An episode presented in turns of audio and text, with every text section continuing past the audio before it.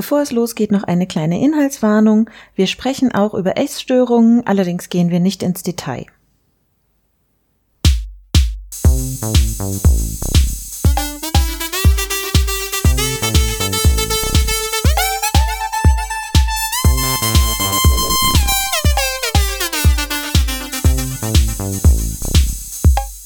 Ja, dann einen äh, wunderschönen Adventssonntag und herzlich willkommen wieder zu unserer digitalen Märchenstunde. Hallo Till. Hallo. Und hallo Dentaku. Hallo. Und wir haben uns dieses Mal das Märchen Schneewittchen ausgesucht. Und Till, du hattest das vorgeschlagen. Wie bist du denn darauf gekommen, dass das sich hier eignen würde? Was hast du denn da wiedererkannt, was hierzu passen würde zu unserer Adventsreihe? Also ich habe erstmal nachgedacht, was ist denn das, woran ich denke bei Schneewittchen? Und das, was mir als erstes in den Kopf kam, war Spieglein, Spieglein an der Wand, wer ist die Schönste im ganzen Land? Und da ist mir sofort aufgefallen, es gibt eine große App, eine große Plattform, Instagram, wo es sehr um Schönheit geht und um schöne Momente und auch sich selbst präsentieren im Internet mit den schönsten Momenten, die man so hat. Und deswegen musste ich daran denken und sagen, ja, das ist das, was ich bei Schneewittchen am Digital und digital verbinde. Da steckt noch viel mehr drin, aber das war das hauptausschlaggebende Merkmal. Ja, ich glaube, es ist auch ganz gut, wenn wir uns mal darauf konzentrieren. Ich finde, man sieht da wirklich äh, sehr schön die Königin, wie sie sich immer auf diesen Spiegel auch verlässt. Das heißt dann immer, also der Spiegel sagte ihr, ähm, du bist die Schönste im ganzen Land. Und dann wusste sie, dass das auch wahr war und dass, dass das auch gestimmt hat. Dentaku. Wir wollten jetzt erstmal noch eine Stelle hier vorsehen, an der das Märchen vorgelesen wird. Oder hast du recht? genau. Dann hören wir jetzt einmal das Märchen.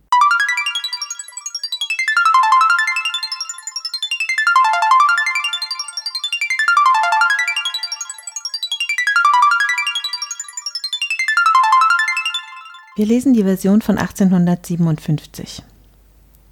Schneewittchen. Es war einmal mitten im Winter, und die Schneeflocken fielen wie Federn vom Himmel herab, da saß eine Königin an einem Fenster, das einen Rahmen von schwarzem Ebenholz hatte, und nähte. Und wie sie so nähte und nach dem Schnee aufblickte, stach sie sich mit der Nadel in den Finger, und es fielen drei Tropfen Blut in den Schnee. Und weil das Rote im weißen Schnee so schön aussah, dachte sie bei sich, hätte ich ein Kind, so weiß wie Schnee, so rot wie Blut und so schwarz wie das Holz an dem Rahmen. Bald darauf bekam sie ein Töchterlein, das war so weiß wie Schnee, so rot wie Blut und so schwarzhaarig wie Ebenholz und ward darum das Schneewittchen genannt. Und wie das Kind geboren war, starb die Königin. Über ein Jahr nahm sich der König eine andere Gemahlin. Es war eine schöne Frau, aber sie war stolz und übermütig und konnte nicht leiden, dass sie an Schönheit von jemand sollte übertroffen werden. Sie hatte einen wunderbaren Spiegel, wenn sie vor den trat und sich darin beschaute, sprach sie Spieglein, Spieglein an der Wand, wer ist die Schönste im ganzen Land? So antwortete der Spiegel Frau Königin, ihr seid die Schönste im Land. Da war sie zufrieden, denn sie wusste, dass der Spiegel die Wahrheit sagte. Schneewittchen aber wuchs heran und wurde immer schöner, und als es sieben Jahr alt war, war es so schön wie der klare Tag und schöner als die Königin selbst. Als diese einmal ihren Spiegel fragte, Spieglein, Spieglein an der Wand, wer ist die Schönste im ganzen Land? So antwortete er, Frau Königin, ihr seid die Schönste hier, aber Schneewittchen ist tausendmal schöner als ihr. Da erschrak die Königin und ward gelb und grün vor Neid. Von Stund an, wenn sie Schneewittchen erblickte, kehrte sich ihr das Herz im Leibe herum, so hasste sie das Mädchen. Und der Neid und Hochmut wuchsen wie Unkraut in ihrem Herzen immer höher, dass sie Tag und Nacht keine Ruhe mehr hatte. Da rief sie einen Jäger und sprach Bringt das Kind hinaus in den Wald, ich will's nicht mehr vor meinen Augen sehen. Du sollst es töten und mir Lunge und Leber zum Wahrzeichen bringen. Der Jäger gehorchte und führte es hinaus, und als er den Hirschfänger gezogen hatte und Schneewittchen unschuldiges Herz durchbohren wollte, fing es an zu weinen und sprach Ach, lieber Jäger, lass mir mein Leben. Ich will in den wilden Wald laufen und nimmermehr wieder heimkommen. Und weil es so schön war, hatte der Jäger Mitleiden und sprach So lauf hin, du armes Kind. Die wilden Tiere werden dich bald gefressen haben, dachte er, und doch war es ihm, als wäre ein Stein von seinem Herzen gewälzt, weil er es nicht zu töten brauchte. Und als gerade ein junger Frischling dahergesprungen kam, stach er ihn ab, nahm Lunge und Leber heraus und brachte sie als Wahrzeichen der Königin mit. Der Koch musste sie in Salz kochen, und das boshafte Weib aß sie auf und meinte, sie hätte Schneewittchens Lunge und Leber gegessen. Nun war das arme Kind in dem großen Wald mutterselig allein und ward ihm so Angst, dass es Blätter an den Bäumen ansah und nicht wusste, wie es sich helfen sollte. Da fing es an zu laufen und lief über die spitzen Steine und durch die Dornen, und die wilden Tiere sprangen an ihm vorbei, aber sie taten ihm nichts. Es lief so lange nur die Füße noch fort konnten, bis es bald Abend werden wollte, da sah es ein kleines Häuschen und ging hinein, sich zu ruhen.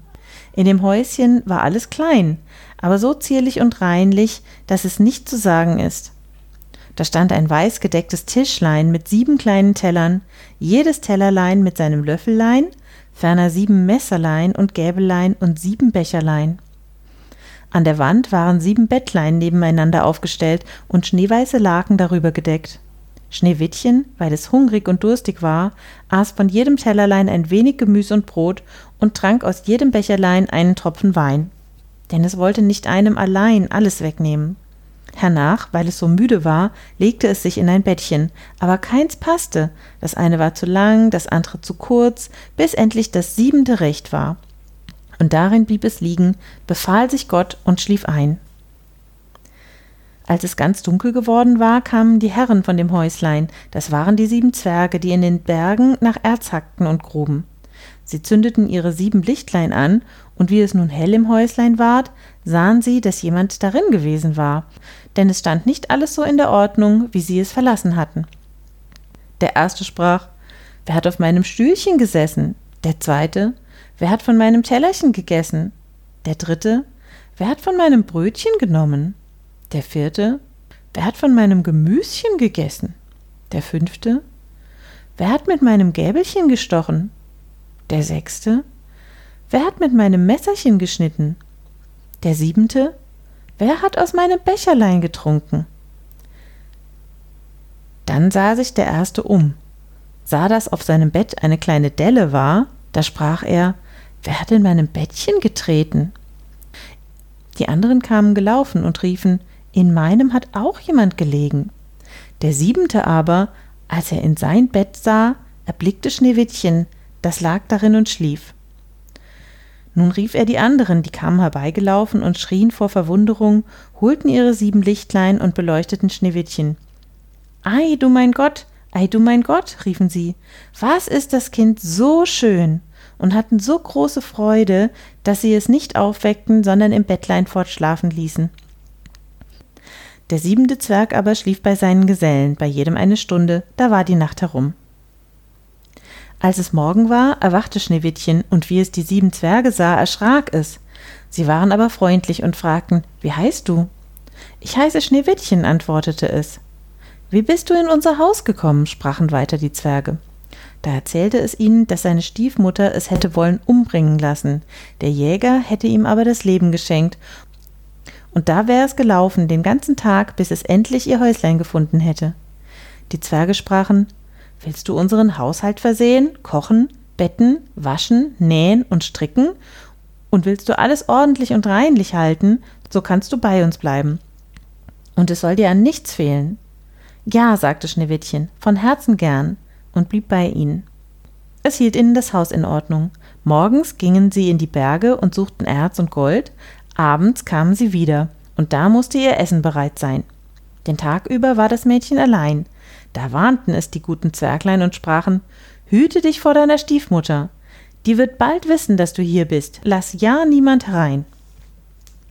Die Königin aber, nachdem sie Schneewittchens Lunge und Leber glaubte gegessen zu haben, dachte nicht anders, als sie wäre wieder die erste und allerschönste, trat vor ihren Spiegel und sprach Spieglein, Spieglein an der Wand, wer ist die Schönste im ganzen Land? Da antwortete der Spiegel, Frau Königin, ihr seid die Schönste hier, aber Schneewittchen über den Bergen bei den sieben Zwergen ist noch tausendmal schöner als ihr. Da erschrak sie, denn sie wusste, dass der Spiegel keine Unwahrheit sprach und merkte, dass der Jäger sie betrogen hatte und Schneewittchen noch am Leben war. Und da sann und sann sie aufs Neue, wie sie es umbringen wollte. Denn solange sie nicht die Schönste war im ganzen Land, ließ ihr der Neid keine Ruhe. Und als sie sich endlich etwas ausgedacht hatte, färbte sie sich das Gesicht und kleidete sich wie eine alte Krämerin und war ganz unkenntlich. In dieser Gestalt ging sie über die sieben Berge zu den sieben Zwergen, klopfte an die Türe und rief Schöne Ware, Pfeil, Pfeil. Schneewittchen guckte zum Fenster heraus und rief Guten Tag, liebe Frau, was habt ihr zu verkaufen? Gute Ware, schöne Ware, antwortete sie. Schnürriemen von allen Farben und holte einen hervor, der aus bunter Seide geflochten war. Die ehrliche Frau kann ich hereinlassen, dachte Schneewittchen, riegelte die Türe auf und kaufte sich den hübschen Schnürriemen. Kind, sprach die Alte, wie du aussiehst. Komm, ich will dich einmal ordentlich schnüren. Schneewittchen hatte kein Arg, stellte sich vor sie und ließ sich mit dem neuen Schnürriemen schnüren. Aber die Alte schnürte geschwind und schnürte so fest, dass dem Schneewittchen der Atem verging und es für tot hinfiel. Nun bist du die Schönste gewesen, sprach sie und eilte hinaus. Nicht lange darauf, zur Abendzeit, kamen die sieben Zwerge nach Haus, aber wie erschraken sie, als sie ihr liebes Schneewittchen auf der Erde liegen sahen, und es regte und bewegte sich nicht, als wäre es tot.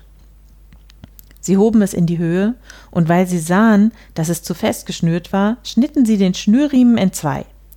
Da fing es an, ein wenig zu atmen und ward nach und nach wieder lebendig. Als die Zwerge hörten, was geschehen war, sprachen sie die alte Krämerfrau war niemand als die gottlose Königin. Hüte dich und lass keinen Menschen herein, wenn wir nicht bei dir sind. Das böse Weib aber, als es nach Haus gekommen war, ging vor den Spiegel und fragte Spieglein, Spieglein an der Wand, wer ist die Schönste im ganzen Land? Da antwortete er wie sonst Frau Königin, ihr seid die Schönste hier, aber Schneewittchen über den Bergen bei den sieben Zwergen ist noch tausendmal schöner als ihr. Als sie das hörte, lief ihr alles Blut zum Herzen, so erschrak sie, denn sie sah wohl, dass Schneewittchen wieder lebendig geworden war. Nun aber, sprach sie, will ich etwas aussinnen, das dich zugrunde richten soll. Und mit Hexenkünsten, die sie verstand, machte sie einen giftigen Kamm. Dann verkleidete sie sich und nahm die Gestalt eines anderen alten Weibes an. So ging sie hin über die sieben Berge zu den sieben Zwergen, klopfte an die Türe und rief Gute Ware, Pfeil, Pfeil. Schneewittchen schaute heraus und sprach Geht nur weiter, ich darf niemand hereinlassen. Das Ansehen wird dir doch erlaubt sein, sprach die Alte, zog den giftigen Kamm heraus und hielt ihn in die Höhe. Da gefiel er dem Kinde so gut, dass es sich betören ließ und die Türe öffnete. Als sie des Kaufs einig waren, sprach die Alte Nun will ich dich einmal ordentlich kämmen. Das arme Schneewittchen dachte an nichts und ließ die Alte gewähren, aber kaum hatte sie den Kamm in die Haare gesteckt, als das Gift darin wirkte und das Mädchen ohne Besingung niederfiel. Du Ausbund von Schönheit, sprach das boshafte Weib, jetzt ist um sich geschehen, und ging fort. Zum Glück aber ward es bald Abend, wo die sieben Zwerglein nach Hause kamen. Als sie Schneewittchen wie tot auf der Erde liegen sahen, hatten sie gleich die Stiefmutter im Verdacht, suchten nach und fanden den giftigen Kamm, und kaum hatten sie ihn herausgezogen, so kam Schneewittchen wieder zu sich und erzählte, was vorgegangen war. Da warnten sie es noch einmal, auf seiner Hut zu sein und niemand die Türe zu öffnen. Die Königin stellte sich daheim vor den Spiegel und sprach Spieglein, Spieglein an der Wand, wer ist die Schönste im ganzen Land? Da antwortete er, wie vorher Frau Königin, ihr seid die Schönste hier aber Schneewittchen über den Bergen bei den sieben Zwergen ist noch tausendmal schöner als ihr. Als sie den Spiegel so reden hörte, zitterte und bebte sie vor Zorn. Schneewittchen soll sterben, rief sie, und wenn es mein eigenes Leben kostet. Darauf ging sie in eine ganz verborgene, einsame Kammer, wo niemand hinkam, und machte da einen giftigen, giftigen Apfel. Äußerlich sah er schön aus, weiß mit roten Backen, dass jeder, der ihn erblickte, Lust danach bekam, aber wer ein Stückchen davon aß, der musste sterben. Als der Apfel fertig war, färbte sie sich das Gesicht und verkleidete sich wie eine Bauersfrau. Und so ging sie über die sieben Berge zu den sieben Zwergen. Sie klopfte an, Schneewittchen steckte den Kopf zum Fenster heraus und sprach Ich darf keinen Menschen einlassen, die sieben Zwerge haben's mir verboten. Mir auch recht, antwortete die Bäuerin. Meine Äpfel will ich schon loswerden. Da, einen will ich dir schenken. Nein, sprach Schneewittchen, ich darf nichts annehmen. Fürchtest du dich vor Gift? sprach die Alte. Siehst du, da schneide ich den Apfel in zwei Teile, den roten Backen isst du, den weißen will ich essen. Der Apfel war aber so künstlich gemacht, dass der rote Backen allein vergiftet war. Schneewittchen lusterte den schönen Apfel an, und als es sah, dass die Bäuerin davon aß, so konnte es nicht länger widerstehen, streckte die Hand hinaus und nahm die giftige Hälfte. Kaum aber hatte es einen Bissen davon im Mund, so fiel es tot zur Erde nieder. Da betrachtete es die Königin mit grausigen Blicken und lachte überlaut und sprach Weiß wie Schnee, rot wie Blut, schwarz wie Ebenholz, diesmal können dich die Zwerge nicht wieder erwecken. Und als sie daheim den Spiegel befragte, Spieglein, Spieglein an der Wand, wer ist die Schönste im ganzen Land? So antwortete er endlich Frau Königin, ihr seid die Schönste im Land. Da hatte ihr neidisches Herz Ruhe, so gut ein neidisches Herz Ruhe haben kann. Die Zwerglein, wie sie abends nach Hause kamen, fanden Schneewittchen auf der Erde liegen, und es ging kein Atem mehr aus seinem Mund, und es war tot. Sie hoben es auf, suchten, ob sie etwas Giftiges fänden, schnürten es auf, kämmten ihm die Haare, wuschen es mit Wasser und Wein, aber es half alles nichts. Das liebe Kind war tot und blieb tot. Sie legten es auf eine Bahre und setzten sich alle Siebene daran und beweinten es und weinten drei Tage lang. Da wollten sie es begraben, aber es sah noch so frisch aus wie ein lebender Mensch und hatte noch seine schönen roten Backen.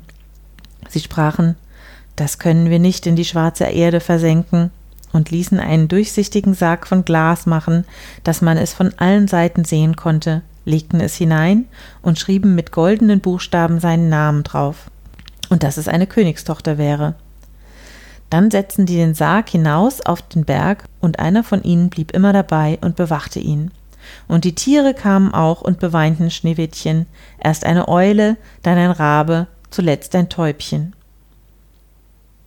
Nun lag Schneewittchen lange, lange Zeit in dem Sarg und verweste nicht, sondern sah aus, als wenn es schliefe, denn es war noch so weiß als Schnee, so rot als Blut und so schwarzhaarig wie Ebenholz. Es geschah aber, dass ein Königssohn in den Wald geriet und zu dem Zwergenhaus kam, da zu übernachten. Er sah auf dem Berg den Sarg und das schöne Schneewittchen darin und las, was mit goldenen Buchstaben darauf geschrieben war. Da sprach er zu den Zwergen Lasst mir den Sarg, ich will euch geben, was ihr dafür haben wollt. Aber die Zwerge antworteten Wir geben ihn nicht um alles Gold der Welt. Da sprach er So schenkt mir ihn, denn ich kann nicht leben, ohne Schneewittchen zu sehen. Ich will es ehren und hochachten wie mein Liebstes. Wie er so sprach, empfanden die guten Zwerglein Mitleiden mit ihm und gaben ihm den Sarg. Der Königssohn ließ ihn von seinen Dienern auf den Schultern forttragen. Da geschah es, dass sie über einen Strauch stolperten, und voll dem Schüttern fuhr der giftige Apfelgrütz, den Schneewittchen abgebissen hatte, aus dem Hals und nicht lange so öffnete es die Augen, hob den Deckel vom Sarg in die Höhe und richtete sich auf und war wieder lebendig. Ach Gott, wo bin ich? rief es. Der Königssohn sagte voll Freude, du bist bei mir, und erzählte, was sich zugetragen hatte, und sprach Ich hab dich lieber als alles auf der Welt. Komm mit mir in meines Vaters Schloss, du sollst meine Gemahlin werden. Da war ihm Schneewittchen gut und ging mit ihm, und ihre Hochzeit ward mit großer Pracht und Herrlichkeit angeordnet. Zu dem Fest wurde aber auch Schneewittchens gottlose Stiefmutter eingeladen. Wie sie sich nun mit schönen Kleidern angetan hatte, trat sie vor den Spiegel und sprach Spieglein, Spieglein an der Wand, wer ist die Schönste im ganzen Land? Der Spiegel antwortete Frau Königin, ihr seid die Schönste hier, aber die junge Königin ist tausendmal schöner als ihr. Da stieß das böse Weib einen Fluch aus und ward ihr so Angst, So Angst, dass sie sich nicht zu lassen wusste. Sie wollte zuerst gar nicht auf die Hochzeit kommen. Doch ließ es ihr keine Ruhe, sie musste fort und die junge Königin sehen. Und wie sie hineintrat, erkannte sie Schneewittchen, und vor Angst und Schrecken stand sie da und konnte sich nicht regen. Aber es waren schon eiserne Pantoffeln über Kohlenfeuer gestellt und wurden mit Zangen hereingetragen und vor sie hingestellt. Da musste sie in die rotglühenden Schuhe treten und so lange tanzen, bis sie tot zur Erde fiel. Ja, jetzt wo wir alle nochmal das Märchen gehört haben, ist das mit dem Spieglein, Spieglein an der Wand ja dann doch sehr deutlich gewesen. Und genau, wie Esther gerade schon angekündigt hat, der Spiegel sagt die Wahrheit und sagt der Königin die Wahrheit oder der Stiefmutter. Und das ist im Prinzip faktisch genauso heute. Man guckt morgens in den Spiegel und er sagt einem ganz knallhart die Wahrheit, wie man gerade aussieht. Und Esther, dein Spiegel ja, sagt dir das da, nicht? Na, ich möchte da direkt widersprechen, denn ich glaube, der Spiegel sagt einem, der Spiegel zeigt einen so, wie man aussieht, aber dann ist doch die Frage, was mache ich denn äh, daraus? Und ich denke, wenn man sich nicht gut fühlt, dann denkt man nicht, ah, okay, aber der Spiegel sagt, ich sehe toll aus heute. Der wird wohl recht haben, sondern dann nimmt man da etwas ganz anderes von mit und es ist ja auch so, dass äh, ganz viele eben nicht äh, zufrieden sind mit dem, wie sie aussehen und dann eben nicht mitnehmen, dass sie ja eigentlich doch ziemlich gut aussehen. Und ähm, wenn ich zurückdenke an diverse Shopping-Erlebnisse, dann kommt es auch noch sehr darauf an, in welchem Geschäft man gerade ist. Ich kann aus Erfahrung sagen, wenn man bei HM gut aussieht in diesem Spiegel, dann sieht man auf alle Fälle gut aus in den Klamotten, die man da gerade anhat. Da sieht man nämlich nie gut aus. Das, ich glaube, das liegt an deren miserablem Beleuchtungskonzept. Ja, also ich würde nicht sagen. Ich habe vor ein paar Tagen ein schönes Bild gesehen, irgendjemand auf, auf Twitter oder so äh, rumgestellt aus einem Bekleidungsgeschäft, wo die Umkleidekabine tatsächlich einen äh, vier Schalter hatte für vier verschiedene Lichtstimmungen. Das kenne ich tatsächlich von ganz früher auch von H&M aus. Also zum Beispiel, äh, ich weiß, es, äh, das einzige von wo ich das äh, gesehen habe, ist Köln. Die hatten das auch, da konnte man ein Tageslicht anschalten und so weiter. Also etwas, das Tageslicht simuliert hat.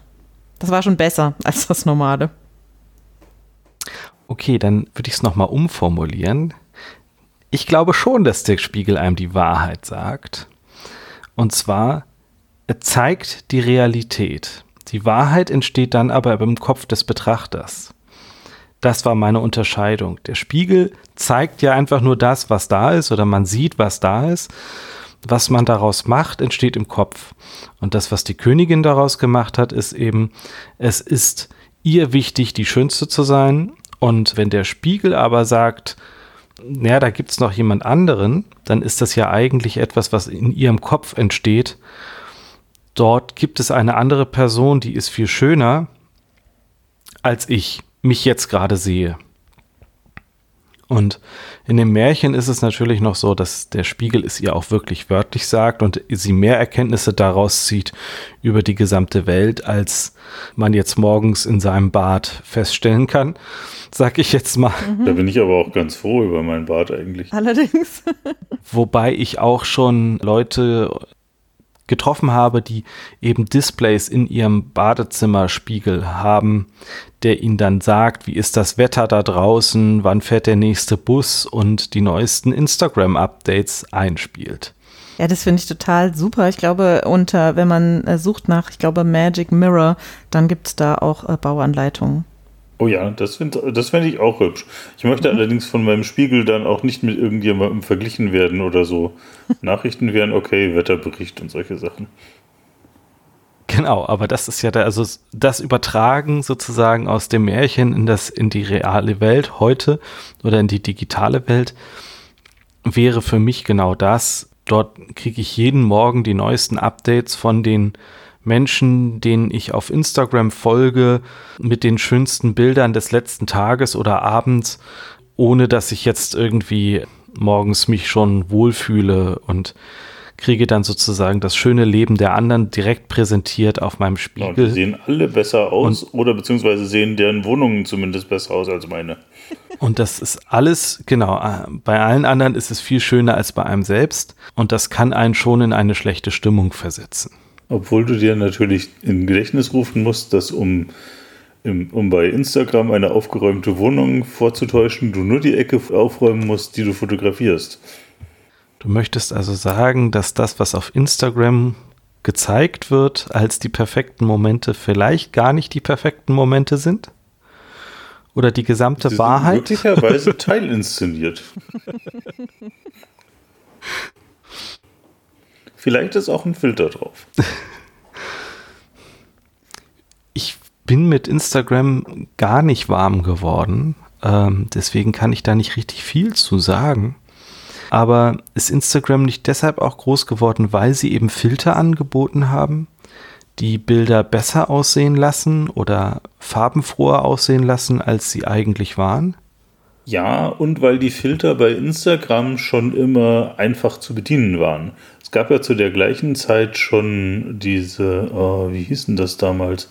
Mit diesen ganzen, also chemischer Filmsimulationen und Linsen, die man dazu kaufen konnte, teilweise auch als Ding. Und ja, äh, äh, damit hat man ähnlich gute Fotos machen können, aber mit viel größerem Aufwand. Da musste man lange rumprobieren.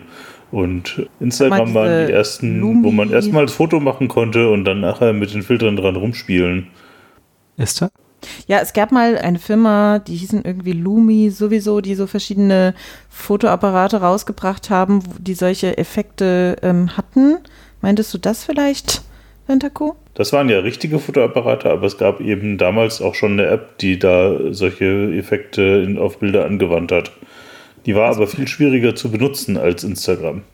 Ja, vielleicht ist es so diese, diese einfache Benutzbarkeit, die das Ganze dann gemacht hat. Und äh, war das nicht auch, jetzt muss ich nachfragen, war das auch Instagram, wo es diese, weiß ich nicht, äh, Katzenöhrchen, Häschen, Münder und so weiter gab? Oder war das nochmal was anderes? Das weiß ich jetzt nicht mehr. Das war eine Zeit lang ein ich großer glaub, Spaß. Die kamen zum ersten Mal bei Snapchat. Ach, Snapchat, stimmt. Das hatte ich irgendwie gar nicht mehr so auf dem Schirm. genau.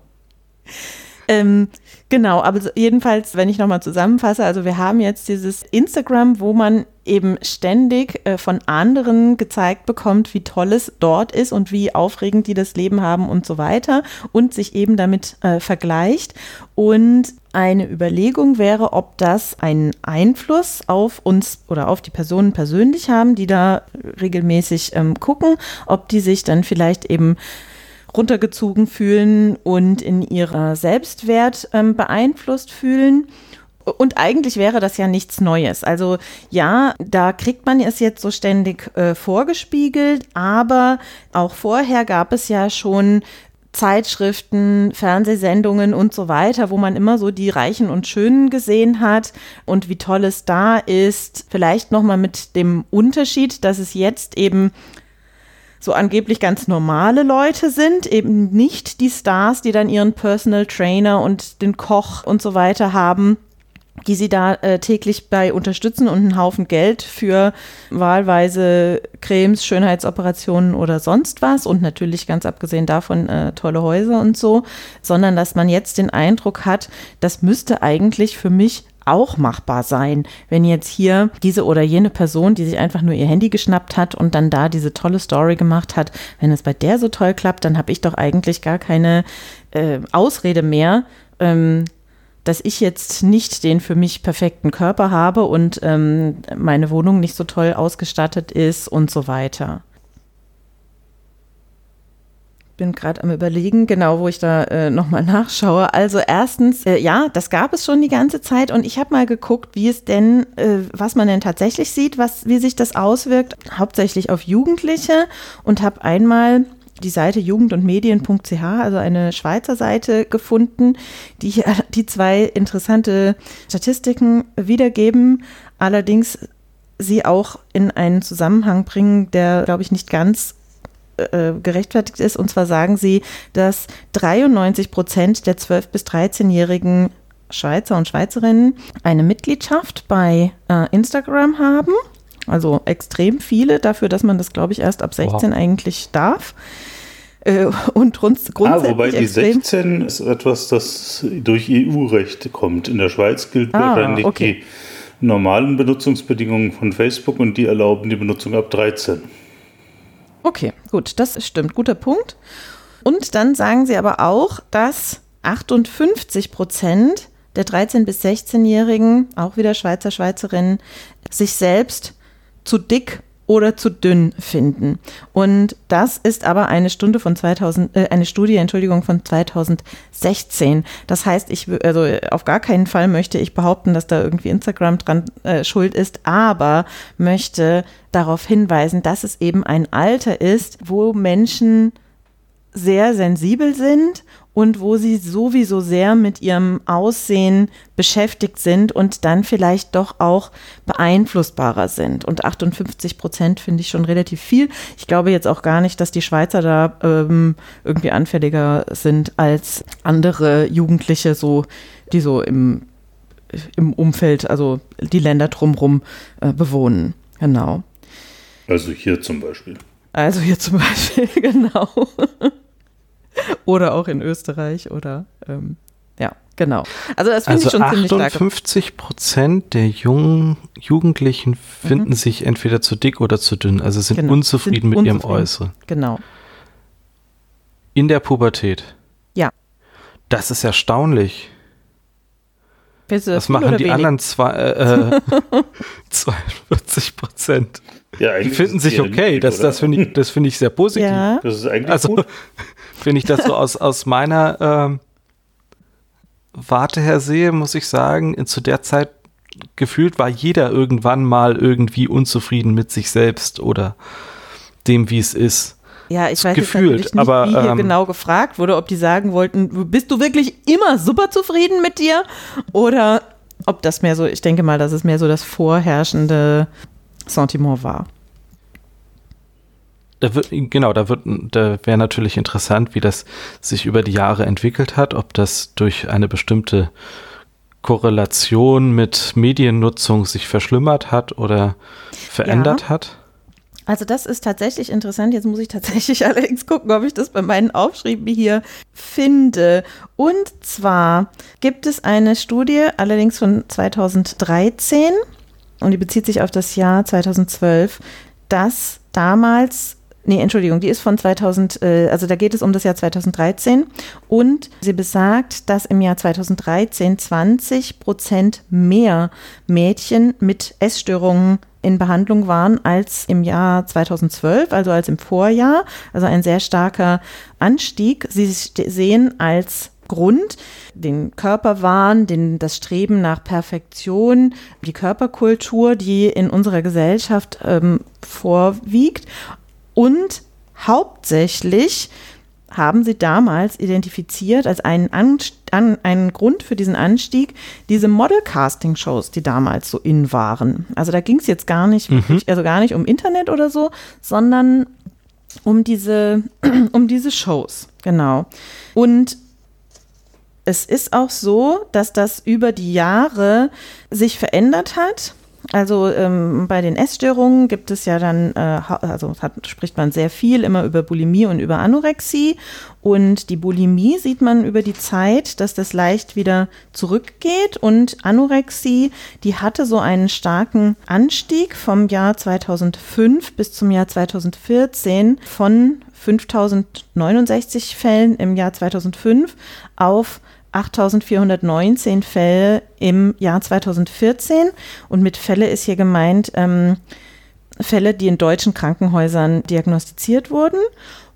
Und dann ist es aber wieder etwas zurückgegangen. Also ähm, bis 2016 ist es dann wieder etwas zurückgegangen. Also 2005 5069 Fälle, 2014 8419 Fälle und 2016 7218 Fälle. Also man sieht, dass es, ähm, dass es da so einen Peak gegeben hat, was ähm, dann aber auch wieder etwas zurückging. Und damals, äh, ich weiß gar nicht, also klar, Internet gab es schon, aber ähm, ja, die ganze aber, Zeit durchgehend. Ja, ganz genau, aber diese, es war ja nicht nur Instagram, war ja auch auf Twitter solche Bilder und so weiter. Also das ähm, hat ja dann erst so erst angefangen, also vor allem Instagram, oder? Wann war da, wann hat es denn, wann, seit wann gibt es das denn eigentlich? Das weiß ich nicht. Jedenfalls wurde damals eben eher diese Model-Casting-Shows. Ja, genau. Also eigentlich hätte, wenn man sagen würde, das liegt hauptsächlich daran, dann müsste das ja weiter ansteigen oder gleich bleiben. Aber entweder es liegt nicht nur daran oder die Leute sind auch resilienter geworden und können jetzt vielleicht besser damit umgehen. Ja, oder die äh, durchaus ja inzwischen populäreren Bewegungen Richtung Body Positivity haben irgendwie möglicherweise tatsächlich eine positive Auswirkung. Ja, das stimmt, ganz genau. Äh, also ich weiß nicht, ist Body Positivity für alle klar? Vielleicht sollten wir das nochmal genauer erklären. Ja, das ist im Endeffekt eine Bewegung, die sich damit beschäftigt, den Leuten eben zu erzählen, dass ein gesunder Körper nicht unbedingt äh, Modelmaße haben muss und auch nicht Model aussehen. Mhm, genau. Und weiß jetzt nicht mehr, wie die Dame hieß, aber es gab, glaube ich, eine Australierin, die da sich sehr hervorgetan hat, wenn es jetzt um dickere Menschen gibt, aber es gibt da eben auch anderes, andere Bewegungen, äh, die auch anderes äh, darstellen. Genau. Ja, also ich hätte jetzt eher gesagt, dass die Diversität von Menschen als positiv dargestellt wird. Also, dass es eben völlig okay ist, dass es verschiedene Menschen gibt und verschiedene Menschen für sich jeweils schön sein können, ohne diesen typischen extremen Maßen zu entsprechen sondern es viele Ausprägungen von Schönheit und von Menschen gibt und dass das doch eigentlich die Schönheit ist, dass es so viele verschiedene Arten von Menschen gibt, die alle für sich betrachtet schön sind. Mhm. Ja, also und das wäre ja schön, finde ich, ähm, wenn das seine Früchte trägt und äh, Leute, also Leute sich davon eben nicht mehr so ähm, heruntergezogen fühlen, ja. Denteko, als wir vorher davon gesprochen haben, hast du auch noch einen anderen Namen in den Raum geworfen. Ich habe ihn schon wieder nicht da, aber vielleicht willst du direkt dazu äh, auch Namen, noch mal was. Namen wovon? Äh, du hast gesagt, dann können wir auch sofort auf bla bla bla eingehen. Nee, ist mir jetzt nicht Also hast du ehrlich gesagt nicht gesagt, sondern geschrieben. Warte, ich muss nachgucken. Mhm, also dann kann ich so, äh, kurz schon mal den Fakt reinwerfen, seit wann es Instagram gibt. Seit dem 5. Oktober 2010. Oh. Doch so kurz. Ist das ist die App verfügbar gewesen mhm. auf Apple-Geräten. Okay. Dann bin ich ja doch schon ziemlich von Anfang an dabei. Und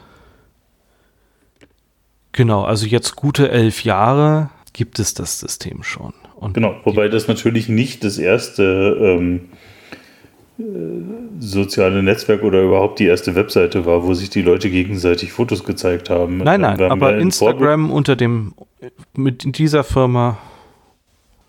In der Vorbesprechung ja äh, auch schon mal uns auch darüber unterhalten, dass das eigentlich in den 90ern schon angefangen hat, als es da irgendwie Webseiten wie Hot or Not gab, wo sich Leute halt auch äh, die Fotos hochgeladen haben, damit sie bewertet werden.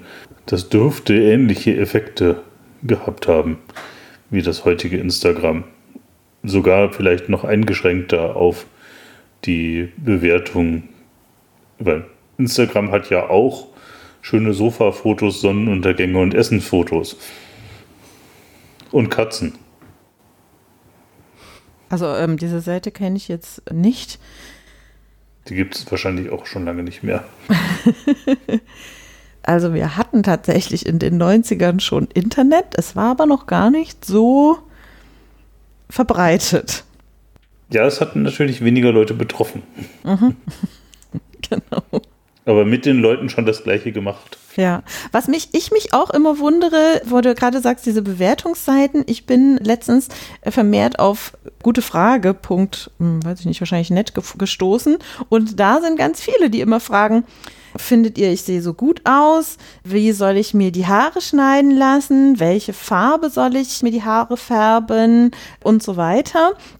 Und ähm, das wundert mich schon, dass man da wildfremde Leute im Internet nachfragt. Äh, und dass man morgens sich nicht entscheiden kann, was man anzieht, sondern lieber erstmal im Internet nachfragt und, äh, und so eine Rückmeldung gerne hätte, ob das jetzt gut aussieht oder nicht. Also mir ist es relativ fremd. Ich käme jetzt auch nicht auf die Idee, aber ich kann den grundsätzlichen Impuls nachvollziehen, wenn man niemand anders fragen kann. Ja, ja. also wenn es, also wenn Personen, die, ähm, also ich plaudere mal aus meiner Geschichte. Natürlich habe ich äh, meine Mitbewohner in meiner WG gefragt, ob ich das so anziehen kann. So, hey, äh, ist das okay so? Ist das besser oder das besser? Wenn es zum Beispiel darum ging, ein Vorstellungsgespräch zu haben oder so, ein wichtiges Event. Und wenn für, für eine Person jedes Event wichtig ist, also jeden, jeder Tag wichtig ist, dann kann ich das schon verstehen, dass man sich da Feedback einholt von Freunden, die man so über digitale Wege erreicht, um zu fragen, Passt das? Ist das, sehe ich so gut aus? Kann ich das so tragen? Kann man das so machen? Das kann ich sehr gut nachvollziehen. Steht dem also nichts entgegen. Also im Analogen würde ich es genau oder habe ich es genauso gemacht. Ja. Äh, nur nicht jeden Tag. Ja, also aber. Ich sehe da auch den Abstand nicht besonders weit von dem, was mir schon öfter auf Twitter untergekommen ist, dass Leute, denen ich da folge, praktisch gefragt haben, die Schuhe oder die Schuhe kaufen, beziehungsweise die Brille oder die Brille kaufen. Ich sehe da doch den Abstand, weil wenn ich meine Mitbewohnerin frage oder meinen Bruder oder wen auch immer, ähm, dann muss ich dann, dann kann ich einschätzen, wenn die mir sagen, dieses oder jenes, ähm, ob die das gerade ernst meinen oder ob die sich denken, na den Spaß mache ich mir jetzt. Ich schicke sie mit diesem völlig bescheuert aussehenden Outfit jetzt in äh, jetzt raus.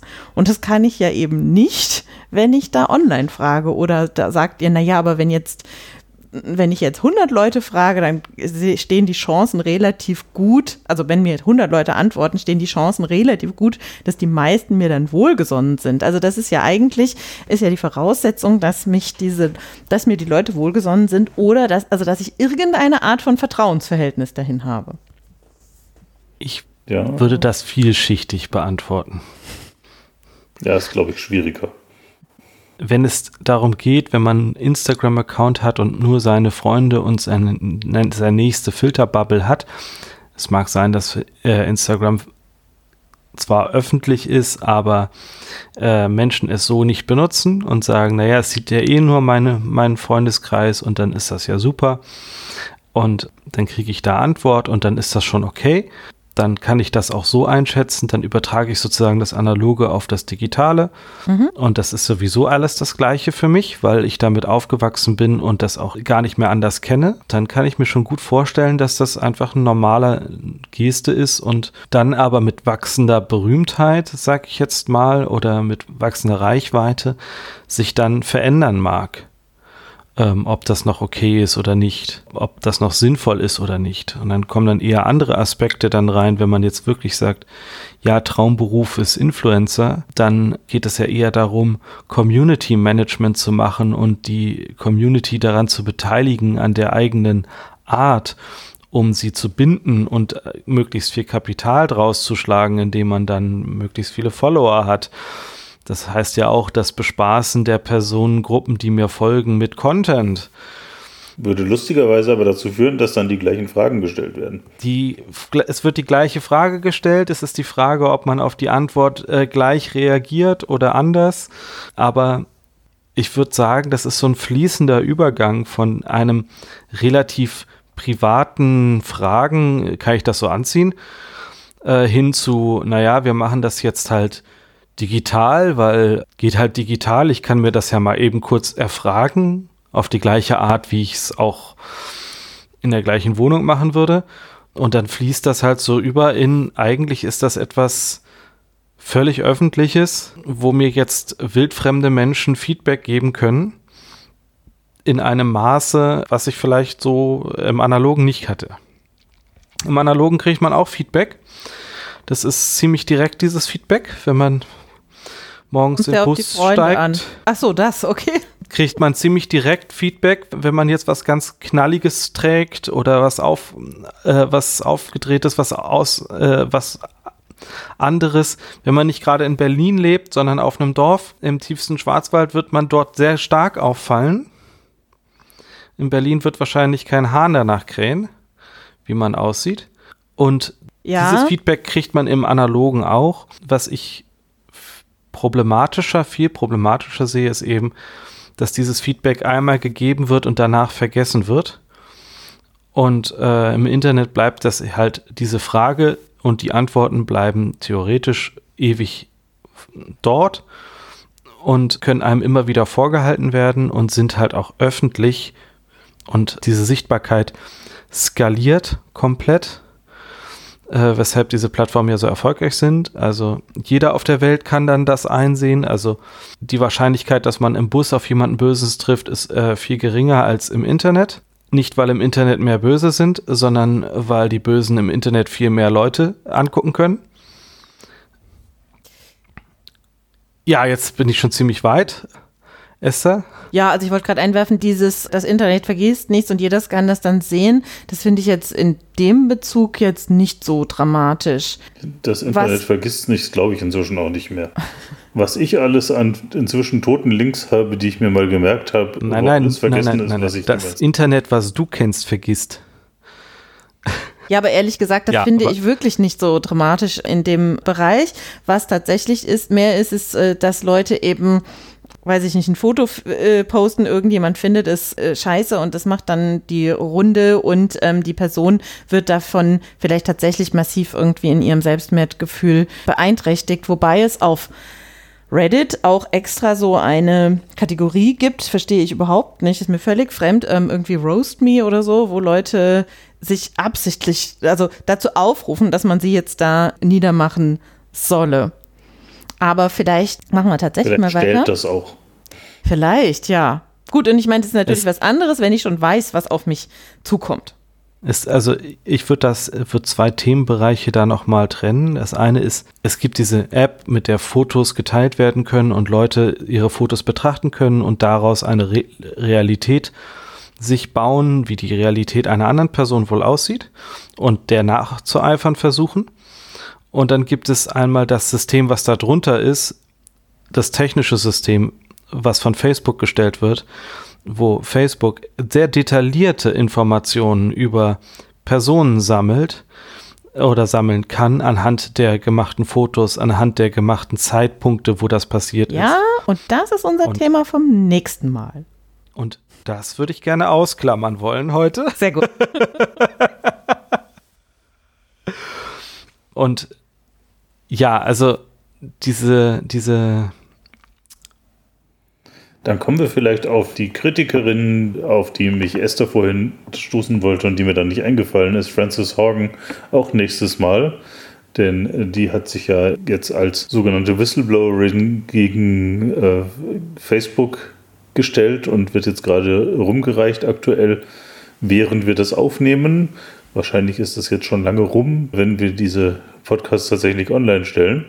Und da geht es ja tatsächlich eher um diese Hintergrundmachenschaften von Facebook, was aus den Metadaten gezogen wird und welche Bilder dann auf Instagram den Leuten eher gezeigt werden, um sie eben bei der Stange zu halten. Ach, interessant. Wobei da auch, auch, auch ein interessanter Aspekt dabei ist, dass ja die Fragestellung immer im Raum ist, beeinflusst Instagram wirklich die Menschen in ihrem Leben? Und ist das jetzt äh, nur eine Warnung von, wie, wie wie es sie ewig gab. Die Jugend, oh Gott, oh Gott, äh, wir werden alle, äh, die, die Jugend macht irgendwie was komisch, das ist irgendwie, die wird beeinflusst von, oh, da gibt es ein Buch, die Leiden des jungen Werther, oh Gott, oh Gott, jetzt treibt das Buch ganz viele junge Menschen in den Selbstmord oder Wobei der ähm, Effekt tatsächlich messbar war, aber. Ja, ja. Also es gibt dieses Thema, wollte ich sagen, dieses Thema Medien oder äußere Einflüsse bringen Menschen dazu, sich anders zu verhalten. Dieses gibt es schon immer.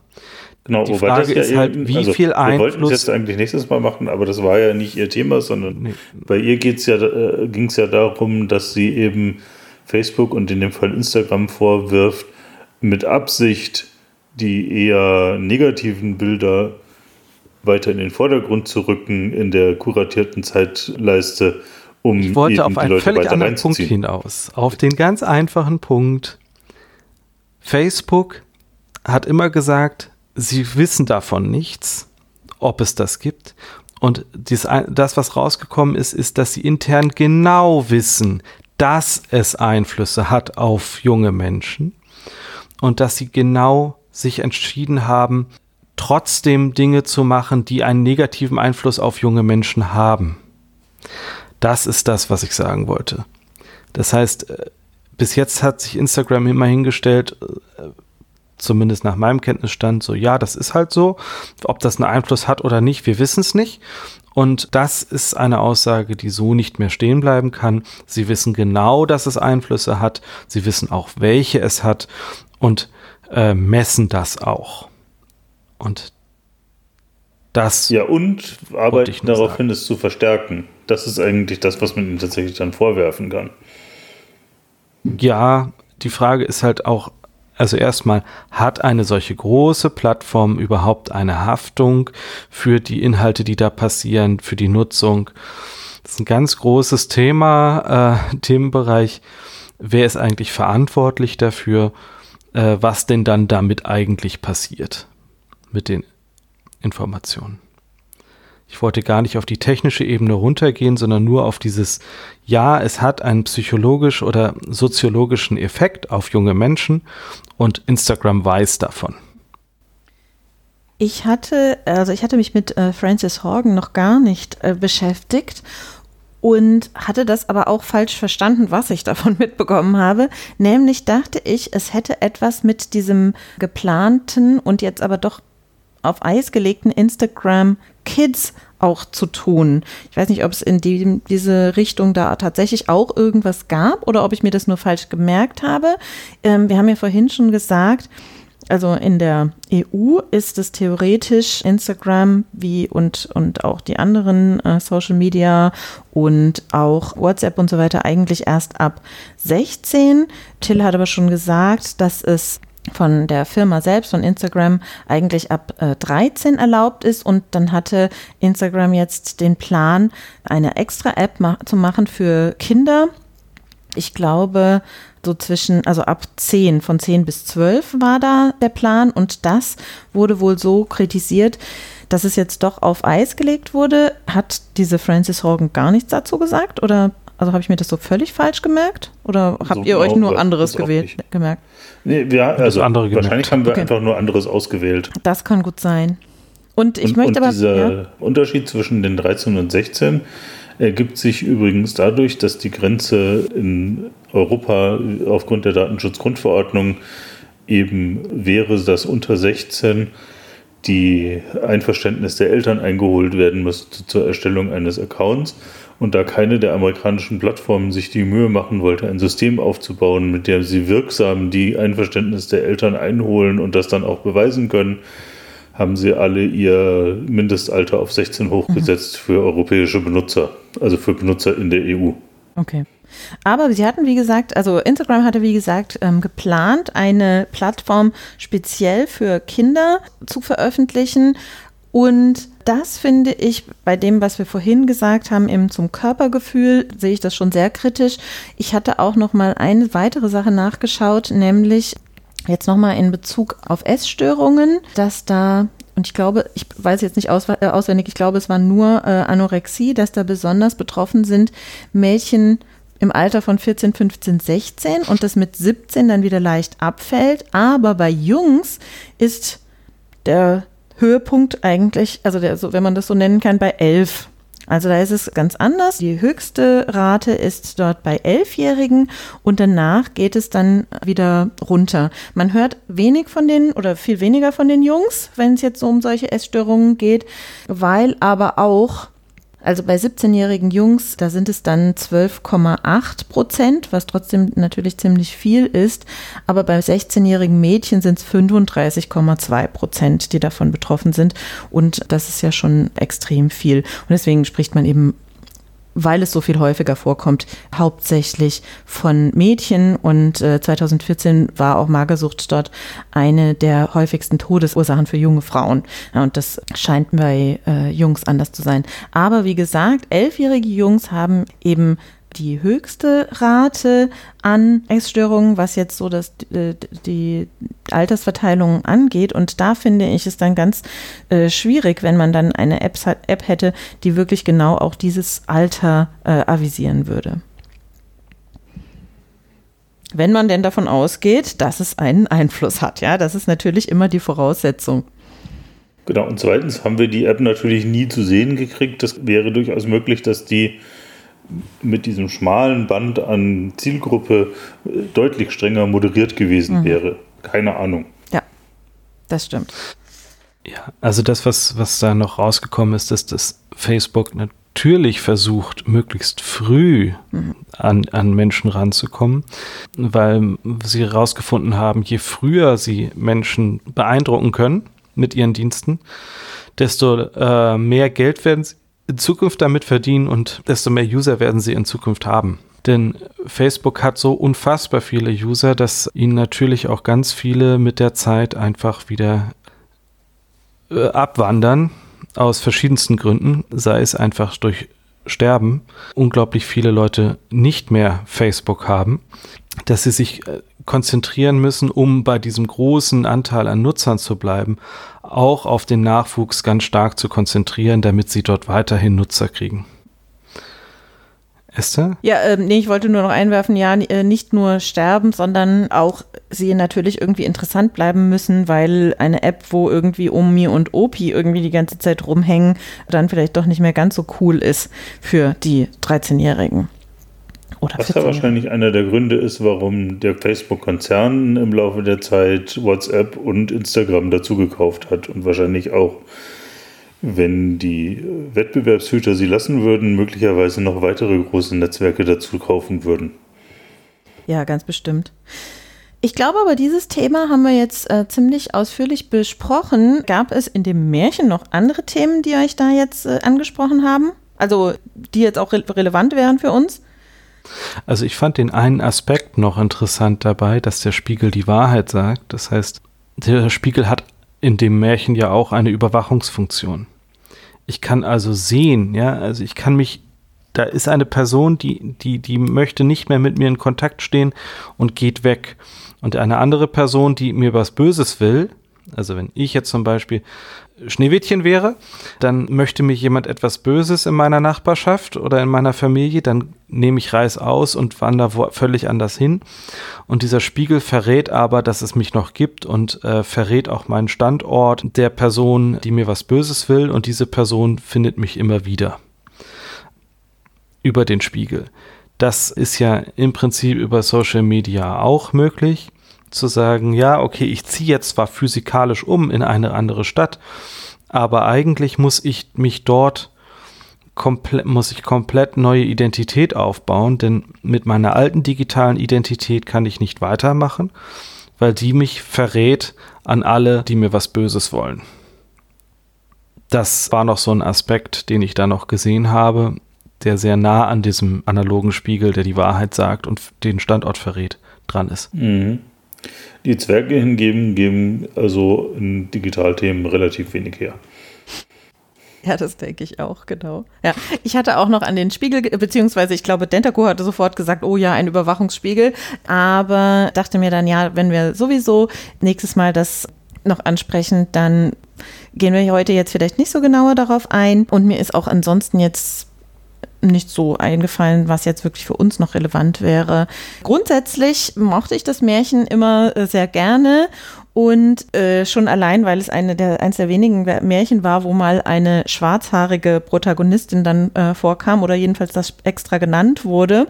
Und ähm, ach ja, eine Sache ist mir aber noch aufgefallen und nämlich äh, finde ich, dass das Märchen wirklich gut zu diesem Thema passt. Erstens, weil dieses Schneewittchen ja wirklich so naiv ist. Also dreimal fällt sie da auf ihre böse Schwiegermutter rein, obwohl ihr die Zwerge immer sagen, Mutter was habe ich gesagt? Ah, Schwiegermutter habe ich gesagt. Ja, Stiefmutter, ganz genau. Obwohl dir die Zwerge immer sagen, ah, bitte, wenn da Fremde stehen, du weißt, die kommt wieder, mach nicht die Tür auf und die verstellt sich und so weiter. Also gerade wenn wir jetzt sagen, es äh, geht um, Ju also darum, Jugendliche auch zu schützen, passt das wirklich sehr also gut. Die sieben Geißlein haben, haben sich da klüger angestellt. Ja, ja, ja, auf alle Fälle, das stimmt, genau. Ja, und was ich auch immer sehr äh, mochte und was mir jetzt auch wieder aufgefallen ist, ist, wie die Sinne so angesprochen werden. Also wir haben da dauernd diese Farben. Wir haben am Anfang schon rot wie Blut, weiß wie Schnee, schwarz wie Ebenholz. Wir haben diesen Apfel, wo es um die zwei Farben geht. Wir haben diese bunten Bänder für die Haare und so weiter. Ich finde, das passt super zu ähm, so einer Fotoplattform. Ja. Mhm. Das ist ein sehr, ein sehr, visuelles Märchen, was mhm. natürlich äh, seinen Grund auch daran hat, dass die Märchen früher oral weitergegeben mhm. wurden, also praktisch nicht aufgeschrieben waren. Und je mehr Bilder im Kopf ein Märchen äh, erzeugt, desto besser ist es natürlich auch mhm. zu merken und dann weiter zu erzählen. Genau. Ja, also ich fand einen Aspekt da sehr merkwürdig, wie langsam oder schnell die Geschichte voranschreitet. Denn ich weiß nicht, wie alt sie ist am Ende, wo sie heiratet. ja, sie ist, ist aber Punkt. sieben, ja. als sie abhaut. Also als sie umgebracht werden soll. Und ja. einer Siebenjährigen kann ich das gut nachvollziehen, dass sie sich bei, bei einer Verkleidung überreden lässt, doch die Tür aufzumachen. Mhm. Dann aber nicht kann ich aber nicht verstehen, dass sie einen Prinzen heiratet und da zur Hochzeit lädt, also die muss dann ja hypothetisch über mindestens sieben, acht Jahre tot gewesen sein. Naja, oder halt bei Sarg. Den, bei den Zwergen gearbeitet haben. Als oder Haushalterin oder mit acht. Genau. genau. Es wird nicht so richtig es gesagt, wie lang der Abstand zwischen den mehreren Mordversuchen der Stiefmutter ist. Mhm. Genau, das nicht und äh, ja. Also da, da geht so ein bisschen, da gehen so gefühlt sieben Jahre ins, mhm. äh, ins Land, ohne dass es jetzt irgendwie. Würde aber zu den ganzen anderen Siebenen dazu passen. Das stimmt. Ja. Also viel merkwürdiger ja. fand ich, dass der Prinz diese Tote sieht, sich in dieses tote Mädchen verliebt und dann die Leiche mit heimnehmen darf. Äh, aber es ist ja, ja dann ihr Glück. Geld ja, kann man eben alles kaufen. genau. Ich hätte jetzt also. gedacht, Till, dass dich irritiert, wie es der bösen Stiefmutter am Schluss geht, nachdem du das, ähm, das äh, die, die Bestrafungen bei anderen Märchen ein bisschen mokiert hast. Also ich, es ist natürlich auch sehr brutal, dieses Märchen zu sagen, mhm. hier, da ist eine siebenjährige Schöne, der trachte ich nach und mein einziger Weg gegen diese Schönheit eines siebenjährigen Mädchens ist, sie umbringen zu lassen und ihre und ihre Leber und ihre, was war das, Lunge mir vom Koch zubereiten zu lassen und zu essen. Damit angefangen ist das natürlich am Ende eine sehr harte Bestrafung, die sich ja auch jemand vorher überlegt haben muss, zu sagen, wir laden jetzt zu dieser Hochzeit die Stiefmutter ein und wenn die dann kommt, dann nehmen wir sie gefangen, stecken sie in glühende Schuhe und sie muss so lange tanzen, bis sie tot umfällt. Ja. Das passt sonst so nicht so richtig zu diesem. Also doch, passt eigentlich schon ziemlich gut zu den Grimmschen genau. Märchen. Passt eigentlich ja, ganz gut. Genau. Sie hat dreimal versucht, die umzubringen und äh, das vierte Mal wird sie dann umgebracht auf brutale Art. Sie hat viermal versucht, oder? Also Na, wir haben einmal das Wald, einmal die, die, Geschichte lassen. mit dem ah, Wald ja, und danach stimmt. noch diese ja. drei Versuche. Ja, mal, mhm. ja. Genau. Genau. Ja, ich glaube, was man nicht vergessen darf, ist, es ist eben nicht nur ein, also Märchen sind, oft wird es so gesehen, naja, die sind für Kinder und dann lernen Kinder, wie man sich richtig verhält. Und es war aber ja einfach so auch die Unterhaltung und hoffentlich findet nicht in 500 Jahren mal jemand irgendwie so die Actionfilme und untersucht die und sagt dann, Mensch, also was die den Kindern gezeigt haben und denen gesagt haben, dass man sich so verhält, dass Polizei sich äh, so verhält und so weiter. Also es wäre ja ganz ähnlich. Ich muss auch sagen. Nee, das ist absolut richtig, ja. Ich muss auch sagen, also als Kind fand ich das gar kein schlimmes Märchen. Ich mochte das eigentlich immer. Ich weiß nicht, ob wir das mit diesen Schuhen, na, da, ich weiß, dass das am Schluss kommt, mit diesen. Ja, es gibt mehrere Varianten. Es gibt auch welche mit einem einfachen, äh, äh einfachen in Anführungszeichen, ähm, Scheiterhaufen, auf dem sie dann verbrannt wird. Okay, das wäre natürlich viel besser. Nee, also das weiß naja, ich nicht. es ist ein bisschen gewöhnlicher. Also das ist ja. diese, diese, glühenden Schuhe sind halt schon ein bisschen, hm, also ja, wie sind sie denn da drauf gekommen? Das stimmt, aber ich fand das kein schlimmes Märchen und ich weiß, dass ich zum Beispiel Rapunzel immer ganz gruselig fand. Und ich weiß nicht, ob die Tatsache war, dass da jemand irgendwie so in diesen Turm eingesperrt wird, aber das fand ich wirklich immer viel schlimmer. Und da ging es nicht um, ich glaube, am Schluss wird auch jemand kriegt auch jemand irgendwie heiße Schuhe angezogen. Das weiß ich jetzt aber nicht mehr genau. Mhm. Aber ich glaube, Kinder denken das oder fühlen da sowieso dann ganz anders und merken sich andere Sachen, als vielleicht Erwachsene denken, dass das wahrscheinlich für die gruselig ist. Also ich war überrascht durch das Ende. Ich hatte ja, nämlich noch was auch, anderes. Dass in meinem Märchenbuch in den, aus den 70ern nicht so drin stand. Ich war der Meinung, dass der Vater was mitbekommen, das mitbekommen hat und sich dann und sie dann vom Hof gejagt hat, als er mitbekommen hat, dass er seine Tochter, seiner, seiner Tochter nachtrachtet. Aber das ist, dass der König die, die Stiefmutter ähm, dann verstößt, als er mitkriegt, dass die Stiefmutter Schneewittchen hinrichten lassen möchte. Das Oder kommt mir jetzt irgendwie auch vage bekannt vor. Weil in unserer also Version kommt er ja gar nicht mehr vor. Nee, nee, genau. Der heiratet. Einfach gar keine Rolle. Und dann ja. ist der weg. Ja, also von daher. Äh, da, Muss da, irgendwie Königsdinge tun. da hatte ich viel eher das Gefühl, und da, das wäre auch äh, sozusagen, ähm, vielleicht aber auch einfach eine modernere Fassung, weil das die von der Gerechtigkeit her eher dem entspricht. Dass da jemand versucht, das Schneewittchen zu beschützen dass er dann sagt, okay, nicht alle in der Familie sind so böse oder gleichgültig, sondern der Vater liebt auch seine Tochter und kümmert sich um sie und kriegt dann mit, dass sie in Gefahr ist und, und verbannt die Gefahr für die Tochter und nicht die Tochter und ihr zukünftiger Ehemann betreiben dann die Justiz und richten die, die Böse hin. Ja, wobei man in der Version dann trotzdem nochmal fragen wollte, wo denn der Vater wohl dachte, dass das Kind die sieben Jahre dazwischen abgeblieben ist. Der darf auch nicht mit auf die Hochzeit. Der muss nicht mit der bösen Stiefmutter da mit den heißen Stimmt. Schuhen äh, tanzen. Also so wie Irgendwie ich mich erinnere, war es eher, war es eher, dass die Stiefmutter ihm vorgelogen hat, dass die Tochter abgehauen ist Mhm. Also das weiß ich nicht mehr. Aber das ist das, was mein Kopf daraus gemacht hat. Ob das irgendwo geschrieben war, ich weiß es nicht. Genau.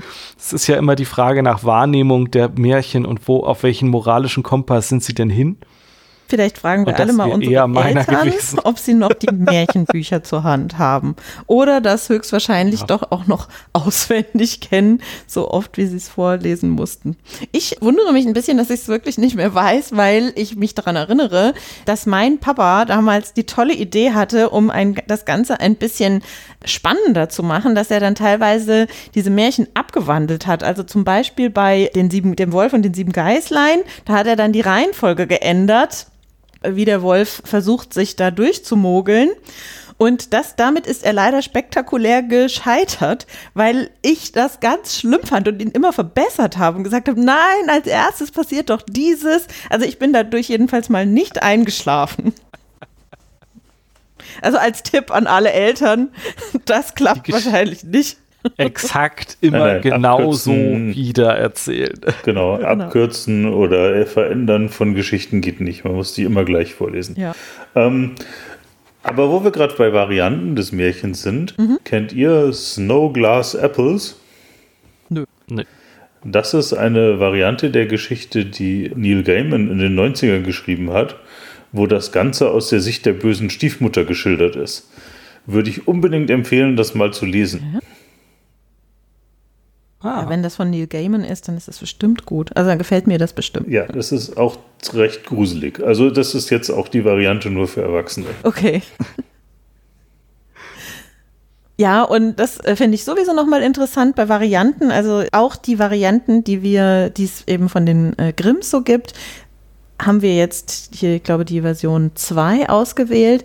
In der ersten Version ist es eben tatsächlich so, dass die Mutter eifersüchtig auf ihre Tochter wird und sie dann weggibt. Also das, was wir so als Motiv als böse Stiefmutter kennen, das war in der in dem Original so nicht drin. Und da hat man sich dann irgendwann wohl gedacht, dass es doch zu gruselig ist, dass die Mutter ihr eigenes Kind da dem Jäger mitgibt ähm, und dass man da lieber eine Stiefmutter draus macht. Das ist irgendwie in den, irgendwann in den 18 Zähnern mal in allen Grimmschen Märchen geändert worden. Alle bösen Mütter wurden durch böse Stiefmütter ersetzt. Mhm. Also hier war es direkt schon von der ersten zur zweiten und bei ähm, Hänsel und Gretel glaube ich auch. Okay, fällt euch noch irgendwas äh, oder möchtet ihr noch was Wichtiges sagen zu Schneewittchen? Okay, dann haben wir es vielleicht diesmal tatsächlich geschafft, eine Kurzfolge zu machen. Ja gut, so grob eine Sowas ähnliches. Unsere Version einer Kurzfolge. Fünf Minuten kürzer als sonst.